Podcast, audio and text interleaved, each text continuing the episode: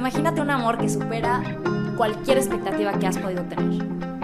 Imagínate un amor que transforma tu vida. Imagínate un amor que nunca se va a cansar de ti y que nunca te va a traicionar.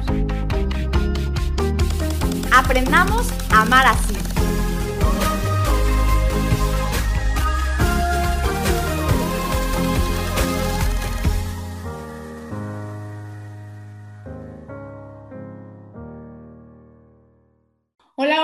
Están? Bienvenidos. Oigan, pues estamos muy emocionadas porque este episodio es un episodio muy especial para cada una de nosotras, porque tenemos una invitada que ha sido de verdad una pieza clave en nuestra historia, en nuestros corazones.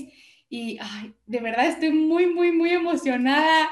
Y tenemos a Lorea, Lorea Bringas con nosotros de Amor Seguro, que ha sido yo me atrevería a decir nuestra madre, nuestra tía, todo nuestra guía. Y la verdad es que pues ya sabemos que hemos estado hablando mucho pues de, de, los estados de vida, de la forma en cómo abrazar nuestra esencia, nuestro ser mujer, cómo responder a nuestra vocación específica. Entonces, no hay mejor mujer, por lo menos yo puedo decir, porque a mí en mi historia de vida me ha tocado esta mujer que por teléfono me dice las cosas con una claridad tremenda que, que me han ayudado muchísimo para poner los pies sobre la tierra y para poder también responder, o sea, responder a mi vocación con el corazón en el cielo y escuchar y dar y dar nombre a lo que el Espíritu Santo también me va pidiendo. Así que Lorea, gracias por estar aquí. Gracias. Bueno, primero que nada me emocionan y lo que dices, Andrea, lo mismo siento yo por ti, yo sí, por ti, Andrea, y por ti, Sofía, que son esperanza, que son tres mujeres que están armando una revolución, que están haciendo lío, como dice el Papa Francisco, con este ser congruentes, con vidas que son verdaderos testigos de lo que Dios ha provocado en sus historias, en sus decisiones y en sus elecciones. Así que vamos con todo. Gracias, preciosas. Es para mí un verdadero honor y una verdadera alegría compartir este espacio con Amar así, porque no hay nada más bello que amar así como Dios te ha soñado, amar así como Dios te ha pensado diciéndole sí. Así que empecemos. Ay, no, tía, o sea, me puedo morir, de verdad, de verdad me muero de amor, porque digo, lo, lo decimos mucho, pero eh, en verdad, ¿no? Y qué mejor ahora que con el tema que vamos a hablar, pero sí has sido una madre y eres madre de amar así, y mientras decías lo de nuestras vidas congruentes, creo que justo, ¿no? Yo pensaba, bueno, intentándolo, ¿no? Y creo que eso nos tiene también aquí en este episodio, porque realmente,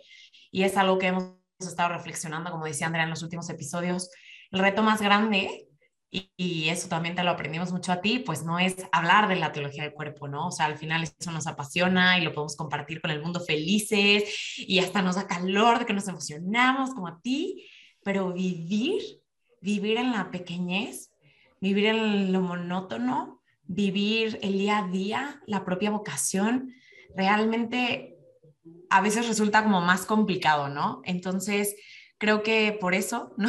Te queríamos invitar para hablar y específicamente, pues, de la maternidad, bueno, del ser esposa y del ser, del, del ser madre, ¿no? No sé si quieran decir algo más, hermanas, para pasarle ya a mi tía la batuta yo solo quisiera decir que ahorita que te, te, escuchaba hablar yo, si decías de cómo le hemos aprendido a Lorea y de verdad, sí, a mí, de verdad, conversaciones que hemos tenido me, me hacen eco en el corazón y me han llevado a la, a la reflexión, a la meditación, a la oración, esto de lo, de lo monótono, esto de la pequeñez, cómo a veces es como lo que más nos cuesta, pero también me impresiona cómo es muchas veces donde está la mayor paz porque después de un congreso de teología del cuerpo, de anunciar la verdad ahí con toda la pasión y con el calor, como dices, Josh, que, que aparte me encanta porque de repente es como, ya, y se para, no puedo estar sentada un segundo más, se te rebosa el corazón, de verdad es una explosión. Pero cuando empieza a tomar un sentido distinto, eso del día a día que forma parte de la cotidianidad, que está fuera del spotlight, que está fuera de cámaras, que está fuera de la exposición, que está fuera del apostolado, que está, en el vivir cada vez más según el diseño, como decía Lorea, de Dios, la vocación, ahí empieza a haber un, un sentido que empieza a afirmarnos, que empieza a darnos paz y, y es cuando, cuando vamos realmente aprendiendo a amar así, así como, como Dios nos invita a amar y que como dices Dios, estamos en el camino y que no siempre es fácil y que hay muchas dificultades hoy para nosotras como mujeres en poder vivir este amor así como nos soñó Dios, que, que no podemos ni siquiera imaginar, ¿no? Este amor que supera las expectativas. Y yo creo que uno de los principales obstáculos que vemos hoy para poder vivir el amor así es el vivir un ser esposas y madres de manera integrada y en el orden del amor, porque se puede ser esposas de muchas maneras. O sea, puedo ser esposa de título nada más, de nombrecito o siguiendo expectativas, estereotipos, roles que he aprendido, etcétera, y se puede ser madre de la misma manera y vivirse en el desorden o en el orden del amor. Y por eso queremos hoy hablar de eso, qué significa de verdad, en la autenticidad de lo que es esencialmente. ¿no? Entonces, pues ya, sin más, eh, ¿qué nos, puedes, ¿qué nos puedes decir tú de esto? ¿Cuál es esta verdadera maternidad y el ser esposas? Pues lo que pasa es que ustedes lo han tocado de una manera increíble, tanto tú, eh, Andrea, ahorita diciéndolo, en lo ordinario y en lo pequeño, saliéndote del spot, o sea, de, que seas mirada por otros que están fuera de tu entorno cotidiano y de la vida ordinaria. Yo creo que lo que más nos enseña la teología del cuerpo es pensar en el otro. Y el otro real, el otro de carne y hueso, es tu bebé, es tu hijo adolescente, es tu hijo joven que ya se va de casa, es tu esposo con el que lo ves en cada momento de sus días ordinarios, porque ahí es donde se gesta la vida, ahí es donde somos realmente quienes somos, sin máscaras. Ahí conocemos nuestras miserias, nuestras necesidades, nuestras alegrías y nuestras tristezas. Bueno, yo creo que quien nos está escuchando tiene que saber que cualquiera que sea su estado de vida, por el simple hecho de ser persona, de ser hombre o de ser mujer, está llamado a ser desposado a vivir en esa responsabilidad con Cristo, que es todo un tema que también en Amar así se ha ido tocando, pero en la conyugalidad que se vive en el matrimonio, cuando le dices sí para siempre a esa persona en el altar, cuando le dices sí para siempre a esa persona viviendo un sacramento, le estás entregando tu historia, le estás entregando tu presente y tu futuro. Y también estás llevando a ese matrimonio todas las experiencias de tu pasado. Y esa eres tú, y el sueño de Dios no quiere decir que te ve perfecta. Te conoce con toda esa historia presente, con toda esa historia pasada y con los sueños que tiene Él para ti en el encuentro con Él para poder ir caminando hacia ese, ese futuro que vas escribiendo, repito, con tus elecciones y con tus decisiones. Tengo una tía extraordinaria, que es una tía que ha dejado en muchos cajones de mi memoria muchísima sabiduría, que me decía, es que si tú desde que te despiertas en la mañana miras a tu esposo o miras a tu esposa con todos los defectos que tiene, para las 12 del día sales por la puerta de tu casa. Pero sin embargo, si aprendes a mirarlo desde los ojos del amor, desde los ojos del querer quererte, desde los ojos de decir, a ti te he elegido con ser quien eres y como eres, para las 12 del día, corres y vas le escribes un mensaje o le das un beso o le escribes un, un papelito, le pones un post-it para cuando llega la comida, ¿no? Entonces, es una cuestión de decisiones y de elecciones. ¿Y cuántas veces nos vamos a dormir a la cama y decimos, hoy lo hice fatal? ¿Y cuántas veces te vas a dormir a la cama y dices, hoy fue un buen día? Pero todo lo que está en el spotlight, como tú lo decías, Sophie, es lo que nos ven los que queremos presentar esa imagen de lo que somos. Por más apasionadas que seamos de la teología del cuerpo, si no hay congruencia entre lo que pienso, lo que hablo, en lo que hago, no estoy nutriendo mis palabras de actos concretos, ordinarios de cada día, para que lo que yo pienso y lo que yo conozco y lo que yo he leído y lo que he aprendido se haga acto, acto de amor en la vida real. Y me acuerdo cuando tuvimos el episodio de la vocación o la misión y que, que o sea, ¿qué es lo real? Lo real es que desde tu vocación vas gestando la misión para poder en la misión ser testigo real de lo que crees y de lo que has respondido del llamado que tienes.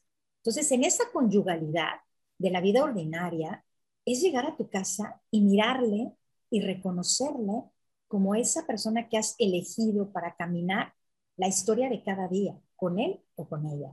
Entonces, eso es en cuanto a la conyugalidad pero es maravilloso encontrarte con un adulto, con una persona que tú elegiste, con una persona que has ido conociendo a través del tiempo, que, que tienen un proyecto común. Eso es lo que buscamos y por eso el noviazgo, que ya debe haber hablado en otros episodios o hablarán, que creo que hay materia para el noviazgo porque el noviazgo se gesta, se escribe, se siembra, se va nutriendo en el, o sea, el matrimonio se gesta en el noviazgo.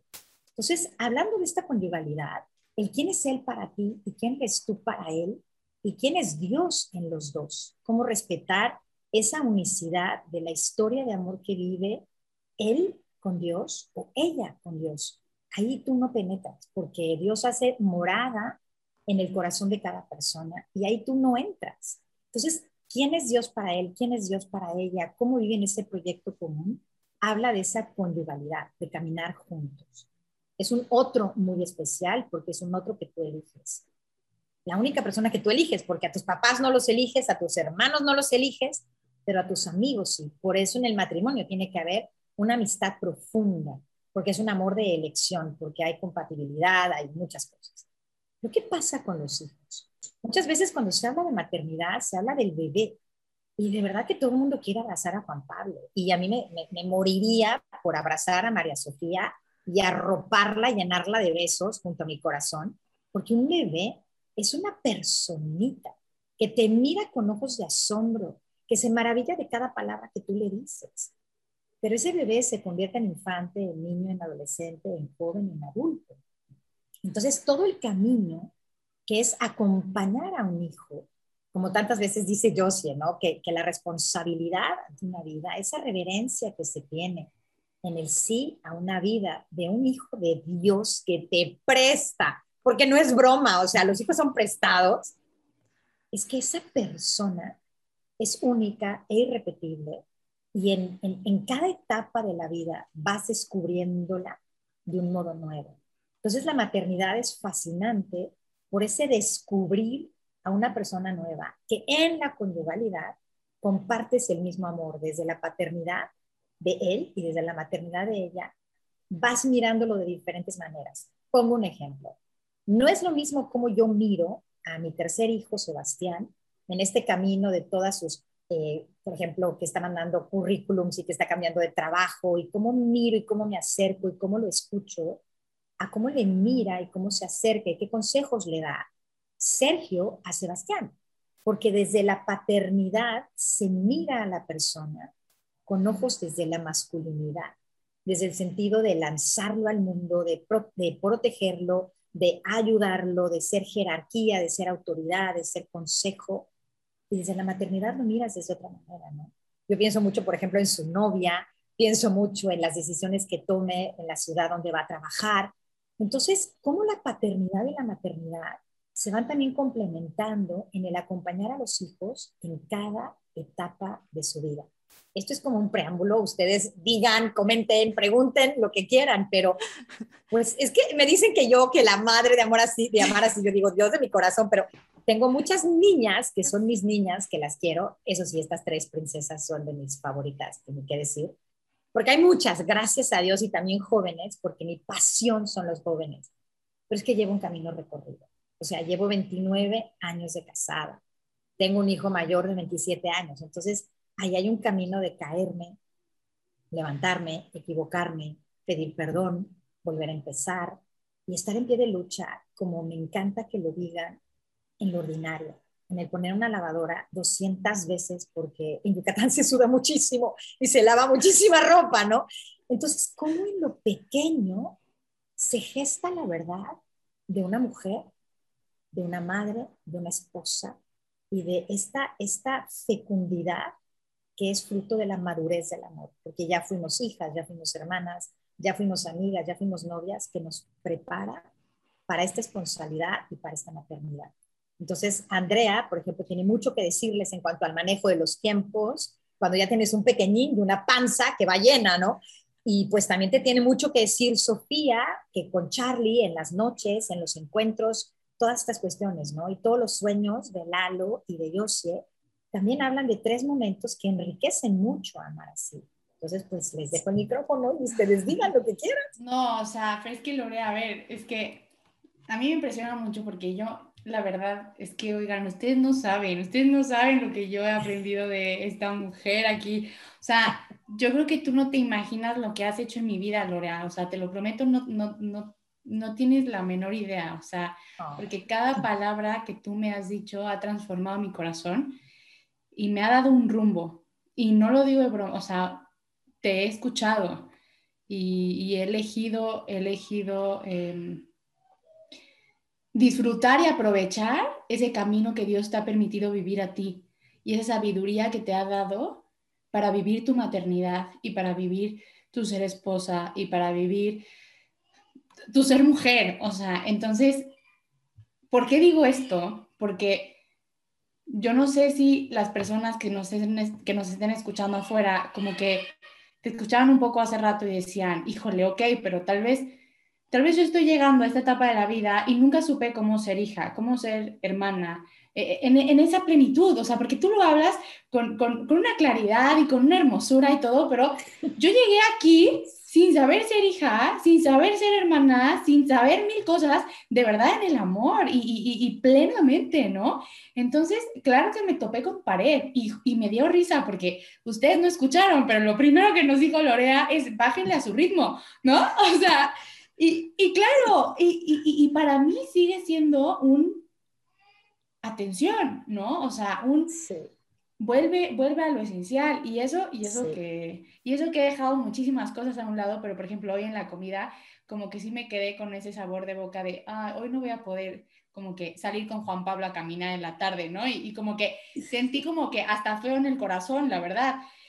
Y, y, es bien cañón porque digo, qué bonito, qué bonito que sienta esto y qué bonito que es una vez cada, cada tanto, ¿no? Porque normalmente puedo estar con él, pero gracias a eso es porque, es porque te he escuchado a ti, Lorea, y pocas mujeres fuera pueden escuchar a una mujer como tú y por eso estamos hablando hoy de este tema, porque hay pocas mujeres, mamás, que hablen sobre este tema, que, que, que le digan a sus hijas, lo mejor que puedes hacer en tu vida es amar a tu pequeño. Eh, ni Así siquiera, es. o sea, nadie me lo ha dicho a mí, o sea, más que tú, ¿no? Y ha sido el mejor consejo que me han dado en la vida.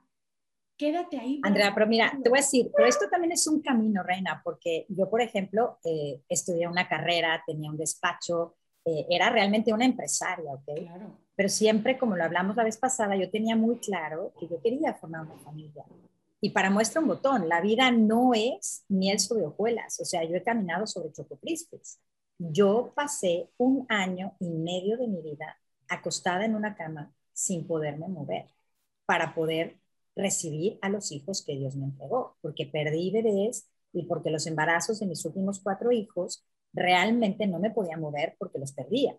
Entonces, ese tiempo que de verdad Dios me guardó en una cama sin poderme mover, estamos hablando que la tía Lorea es la intensidad que nos pregunten a yo y a mí si no somos perritos esparramados en un pasto, ¿me entienden? Y no podemos entrar a la Plaza de San Pedro gritando, aquí están las flores. O sea, la intensidad de Lorea tenía que regularse. Y esto que estás diciendo, Andrea, yo siento una enorme responsabilidad de que lo que me tocó a mí vivir a punta de guamazos en una generación donde no se amamantaba a los bebés, donde un parto psicoprofiláctico empezaba a tener auge, donde la maternidad era como empezaba todo el principio de este realizarte, desarrollarte en tu carrera. Yo soy una generación de cambio. O sea, el otro día estaba sacando conclusiones. A mí me bautizaron en latín. O sea, entiéndanme de qué época soy. Entonces, si a mí me bautizan en latín y hoy bautizan en español, si las mamás de muchas, o sea, muchas niñas de mi generación iban contra, o sea, con, yo iba contracorriente. Entonces, en este ir contracorriente, me topo con jóvenes hoy, hambrientos de verdad, hambrientos de este saber quiénes son. Por eso la teología del cuerpo golpeó mi vida desde hace 28 años, porque yo buscaba y buscaba, dando clases en la universidad, cómo decirles a los jóvenes lo que verdaderamente sacia, lo que verdaderamente da plenitud, lo que verdaderamente nos llena. Y yo cuando di clases en la universidad no tenía ni novio. Entonces yo soñaba y creía en una familia, creía en la maternidad. Todas mis amigas se casaron antes que yo. Mi abuela me dijo, ¿y tú te piensas casar? Porque era la solterona de la familia. Entonces, mi camino no fue fácil, pero hoy, cuando miro hacia atrás, no puedo caminarlo sola. La experiencia vivida es para ponerla al servicio de los demás. Entonces, por ejemplo, yo recuerdo hablando con Sofi, cuando te decía del ordinario y tal, yo estaba andando en bicicleta porque mis hijos ya van al colegio, porque mis hijos ya, ya volaron. Hoy mismo en la mesa estaba Inés, mi hija, que se va a casar, y me estaba hablando, acaba de tener un trabajo nuevo y tal, y dijo, yo en el momento que me embarace, voy a renunciar para dedicarme a mi bebé. Entonces hablábamos de la mujer trabajadora, la mujer que necesita verdaderamente mantener a sus bebés. Yo soy hija de una mamá que necesitaba trabajar para darnos de comer. O sea, no es que hable de cosas que no he experimentado. Y por eso esta teología del cuerpo, a todos los que las escuchan a ustedes, les impacta tanto, porque como que toca y penetra tu experiencia, tus anhelos, tu deseo, lo que más deseas en tu corazón. Cuando alguien le pone palabras, dices, yo quiero eso. Y eso es lo que he querido hacer. Y estos últimos dos años, pandemia, tarará, sí siento que el camino andado es necesario compartirlo con ustedes, las generaciones que van a provocar el cambio, las familias que van a ser luz para el mundo, las mujeres que viviendo sus matrimonios en plenitud, gozando de sus maridos, perdonando, discutiendo, van a ser luz en un mundo en donde no se habla de lo que verdaderamente importa en lo pequeño, en lo ordinario y que nos da eso que decía Sofía al principio, esa alegría y ese contento en el corazón que da paz. Porque en los espectáculos, en las luces, en el sonido, en las pantallas, en los medios, hay muchas máscaras. Y necesitamos personas que hablen desde la verdad, que hablen el bien, que lo anuncien, que lo hagan potente. Y esto es lo que ustedes han sido testigos. En cada curso que dan, o sea, quiero decirles que llegamos al curso de Roma y hay personas que llegaron a Roma por amar así. Y cada, cada vez que tenemos un curso presencial, llegan personas por amar así. Entonces, lo que estamos haciendo en las redes sociales, a través de los podcasts, a través de los cursos, a través de todas estas pantallas, ustedes imagínense lo que es para mí, que soy de los picapiedra.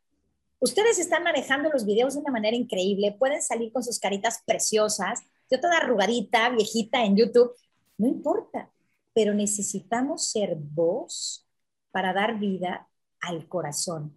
Así como la cultura provida darle voz al que no tiene voz, ahorita hay que ser voz del bien y de la verdad, que significa ser esposa, que significa ser madre, porque no hay mayor plenitud que darte, que ser don y acoger el don que es el otro. El otro que es tu esposa y el otro que es tu hija, en todas las etapas de su vida, como lo decía. Y hay veces que quieres decir, ¿y como que por qué me casé? O sea, porque todos se portaron de la patada, el marido te cayó gordo y dices, cierro la puerta de mi cuarto, quiero llorar y abrazo mi cojín, porque nadie me entiende. Esto no es idealismo del amor. Esto no es idealismo del matrimonio ni idealismo de la familia. Yo siempre he dicho que en la familia y en el matrimonio sucede lo peor de tu vida y sucede lo mejor. Ahí suceden las heridas y sucede el perdón. Ahí son las discusiones y son los acuerdos. Ahí es el respeto que siempre debe de existir y que siempre debemos de buscar. Pero sobre todo ahí se gesta tu capacidad para perdonarte y para pedir perdón. Entonces creo que es en la familia y es en el matrimonio en donde el corazón de la mujer late, en donde el corazón de la mujer transforma. Y para poder hacerlo, no podemos creernos la mentira de la que hablábamos hoy al lado de la comida, que la mujer puede ser empresaria, tener un cuerpazo porque va al gimnasio una hora y media y es súper fit, comer vegano, ser la mejor cocinera de su casa, una ama de casa con una casa impecable y además unos niños increíblemente bien portados con una pedagogía perfecta. Eso es un cuento chino absurdo y es una mentira. ¿Por qué? Porque te fragmenta. ¿Por qué? Porque no puedes atenderlo todo al mismo tiempo. Y por eso hemos hablado tanto de los tiempos, Andrea.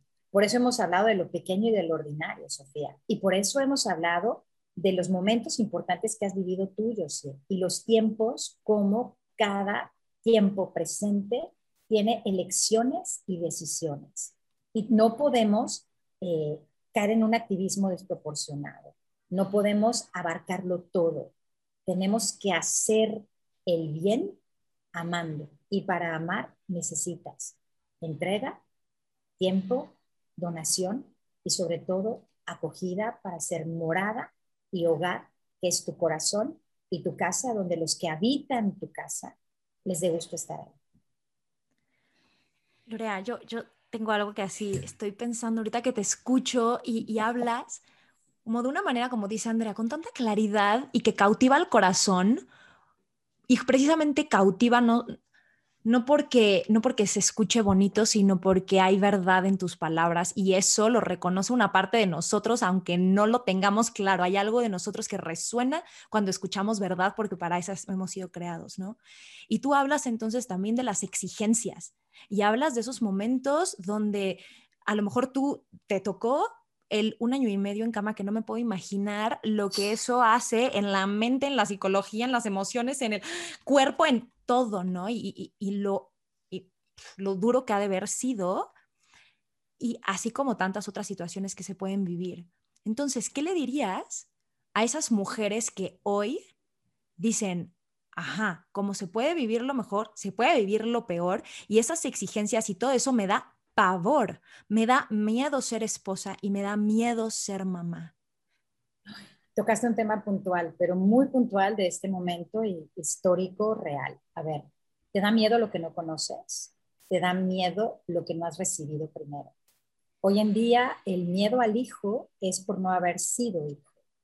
El miedo a la, a la conyugalidad en el matrimonio es porque no has experimentado un amor en tu propia casa. Quien te está hablando hoy no vivió un matrimonio en su familia. Mis papás se divorciaron cuando yo tenía tres años. No estoy hablando de un mundo ideal. No soporto crear mundos ideales. Creo que eso me hace mucho daño a lo que es verdad. Pero cuando tú has vivido un hogar que se ha roto, por supuesto te da miedo. Por eso tienes que poseerte primero, reconocer quién eres, descubrirte, sanar esas heridas del pasado, eh, de tu origen, porque tu origen eh, el ser hija es fundante en cómo te concibes tú y cómo enfrentas el mundo, con miedo o sin miedo, con paz y seguridad porque sabes quién eres o con miedo porque no sabes quién eres. Hoy, Sofía, tienes toda la razón. Las personas le tienen miedo al compromiso, le tienen miedo a un para siempre, le tienen miedo a, un, a una exigencia que implica vivir con otro. Y hay muchos motivos. Hemos vivido en una cultura completamente individualista, en donde lo que yo siento es primero, en lo que yo deseo, lo que yo quiero, en el quiero tengo, en un no compartir, en no, en no mirar al otro. Entonces, aquí tiene que haber un cambio de mirada hacia ti mismo para encontrándote tú como don, como persona llamada al amor, reconocer en el otro esa persona que también es don para ti y ser acogida, saber recibir al otro como es, saber recibir al otro con sus talentos y con sus defectos, con sus bondades y con sus miserias. Y eso es realismo. Y el realismo da paz, el realismo da confianza. Pero si no te posees tú, si no sabes quién eres tú y ya estás casada, empieza un camino. Empieza a descubrir quién eres tú. Empieza a descubrir quién es él qué es lo que sueñan, en qué hay que pedir perdón, qué hay que ajustar, qué hay que mejorar. Y si no has tomado una decisión porque tienes miedo de tomarla, analiza tu origen. ¿Qué pasó con tu papá? ¿Cómo recibes el amor de los demás? ¿Cómo es tu relación con tus hermanos? ¿Cómo sabes elegir quién es tu amigo? ¿Te conformas con un amor mediocre? ¿Le exiges demasiado a los demás por, por ciertas heridas que tú tienes de querer eh, pedirle a alguien lo que no te puede dar?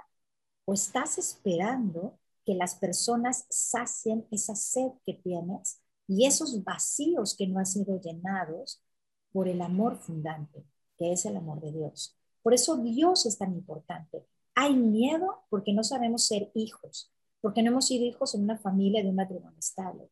Pero también hay miedo, Sofía, hay miedo a quien me está escuchando porque han sacado a Dios de la historia porque nos han matado a Dios, porque nos han hecho creer que Dios son solo reglas, que la iglesia no responde, que la iglesia no va a, verdaderamente interpelar los deseos y los anhelos más profundos de tu corazón.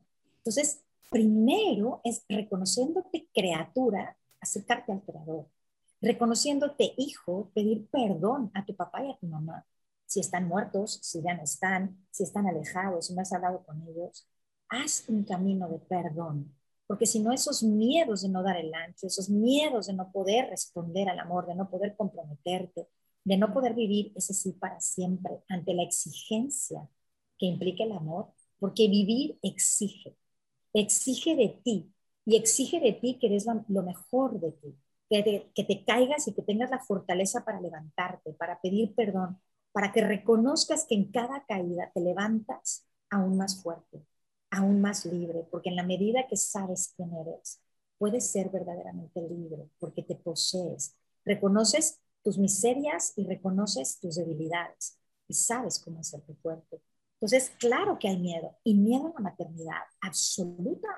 Si estamos escuchando desde hace 50 años que el hijo es el enemigo, que haz todo lo que quieras, pero nada más no te vayas a embarazar, porque un hijo te arrebata la vida, un hijo te arrebata la libertad, un hijo no te deja dormir, un hijo, o sea, hoy ser mamá es la peor prensa, o sea, yo me acuerdo cuando iba con mis chiquitos, que tuve tres en tres años, ocho meses, Patricia, Inés y Sebastián, y llegaba al parque y me decían, ¿cómo? ¿Tres? Entonces oyes a las mamás y los niños oyen así, ¿cómo tres? ¡Qué horror! ¡Qué espanto! Yo uno, y si no ninguno, y el niñito oyéndolo así, con carita de, oh, oh, creo que no debo de estar aquí. No saben cuántos jóvenes conozco que no fueron deseados por sus papás. Conozco una niña que se llama Inés, no mi hija, otra niña Inés, por inesperada. Y así la presentaba la mamá. Porque a mí, o sea, me impresiona la falta de reverencia ante lo que significa recibir un hijo. Y en esto yo sí he hablado muchísimo y ustedes lo saben. Cuando existe una cultura anticonceptiva, tu mente piensa en no vida automáticamente porque estorba, porque no es el momento, porque no es el tiempo. Y más cuando te puedes deshacer de ella, pues obviamente la maternidad mató el amor materno, perdón, el aborto mató el amor materno.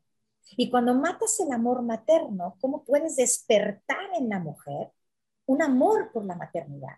Entonces, por eso yo ayer que escuchaba Andrea, estuvimos en un congreso juntas y de verdad, hablar de la maternidad con gozo es que tus hijos te van oyendo diariamente volvemos a lo mismo, en lo ordinario, en lo pequeño, oírte hablar de lo que significa la maternidad diaria, el levantarte. Lo que hemos dicho siempre, Sofía, acomodar cuando se acomodan, doblar cuando desdoblan, lavar cuando ensucian, recoger cuando tiran, darles de comer para que se convierta en caca. O sea, es que es todo lo que hacemos las mujeres es para que se deshaga.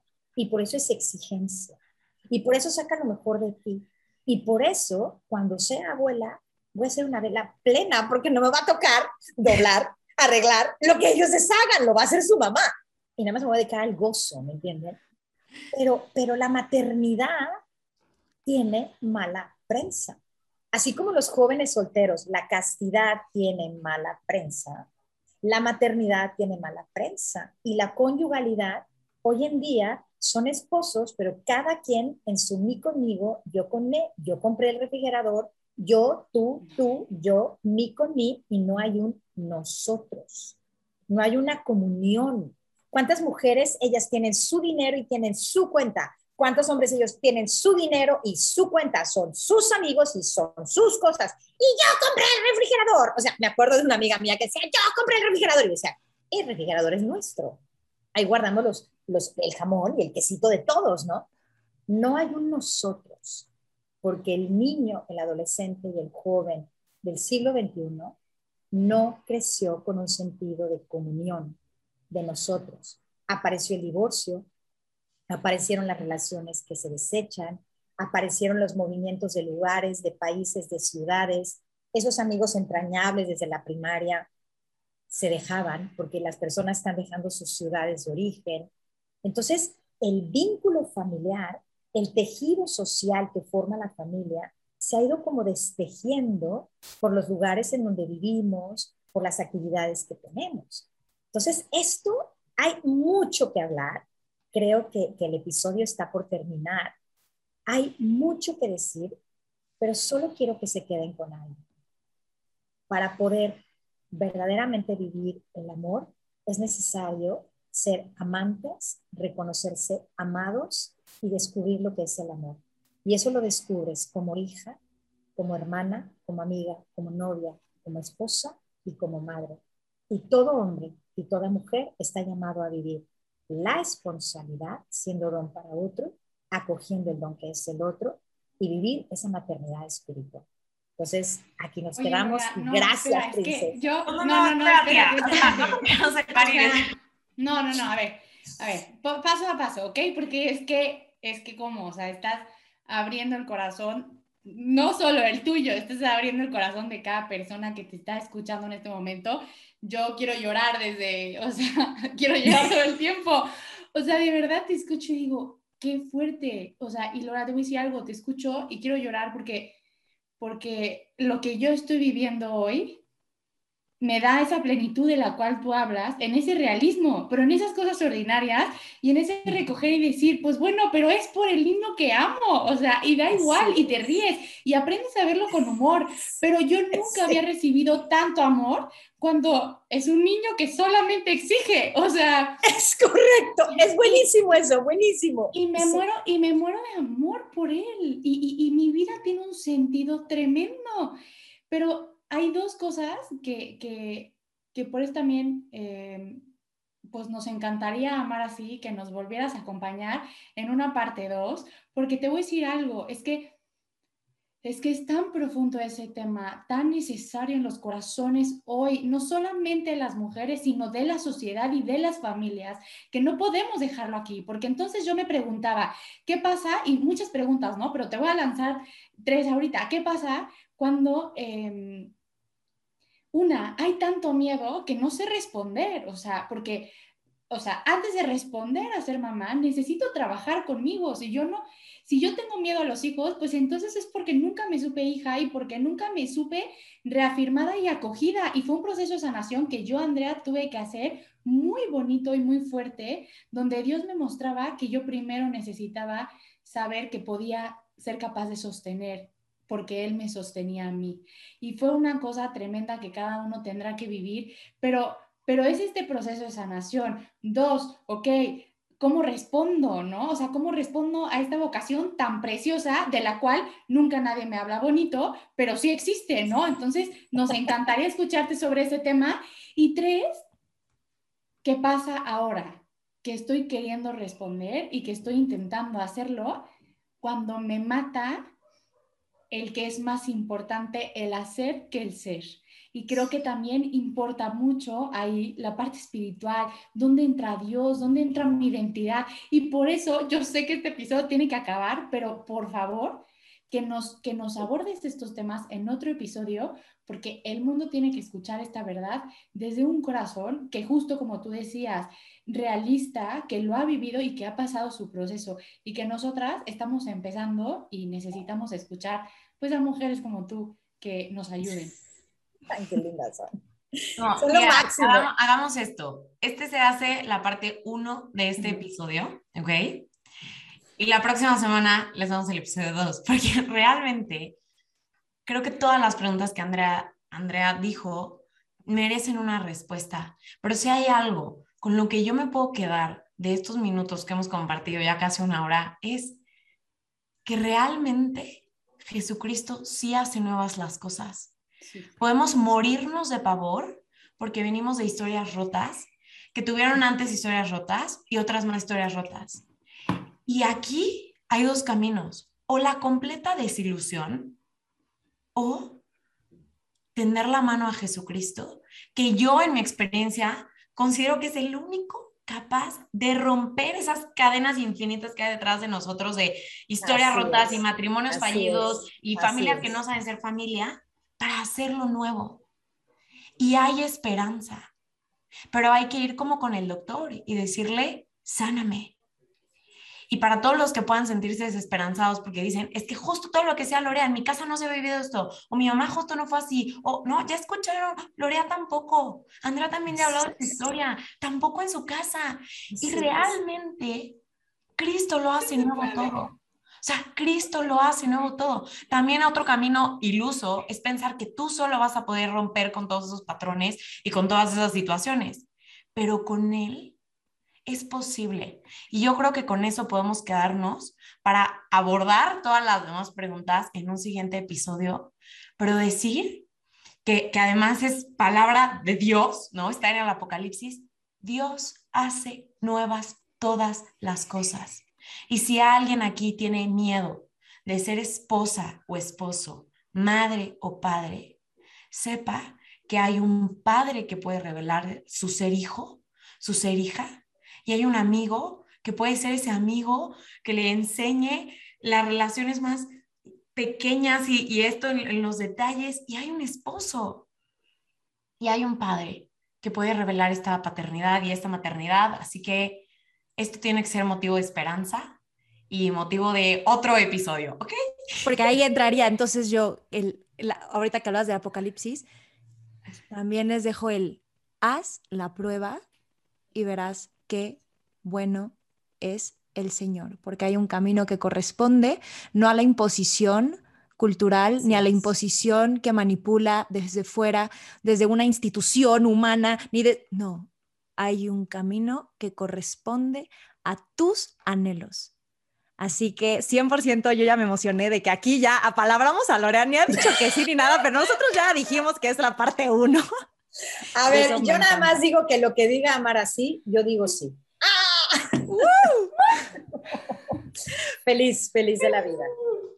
Ay, tía, qué emocionante y de verdad, gracias, gracias, gracias, gracias por este momento. Pues nos vemos la próxima semana.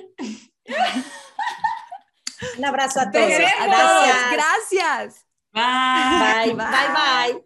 Bye, bye.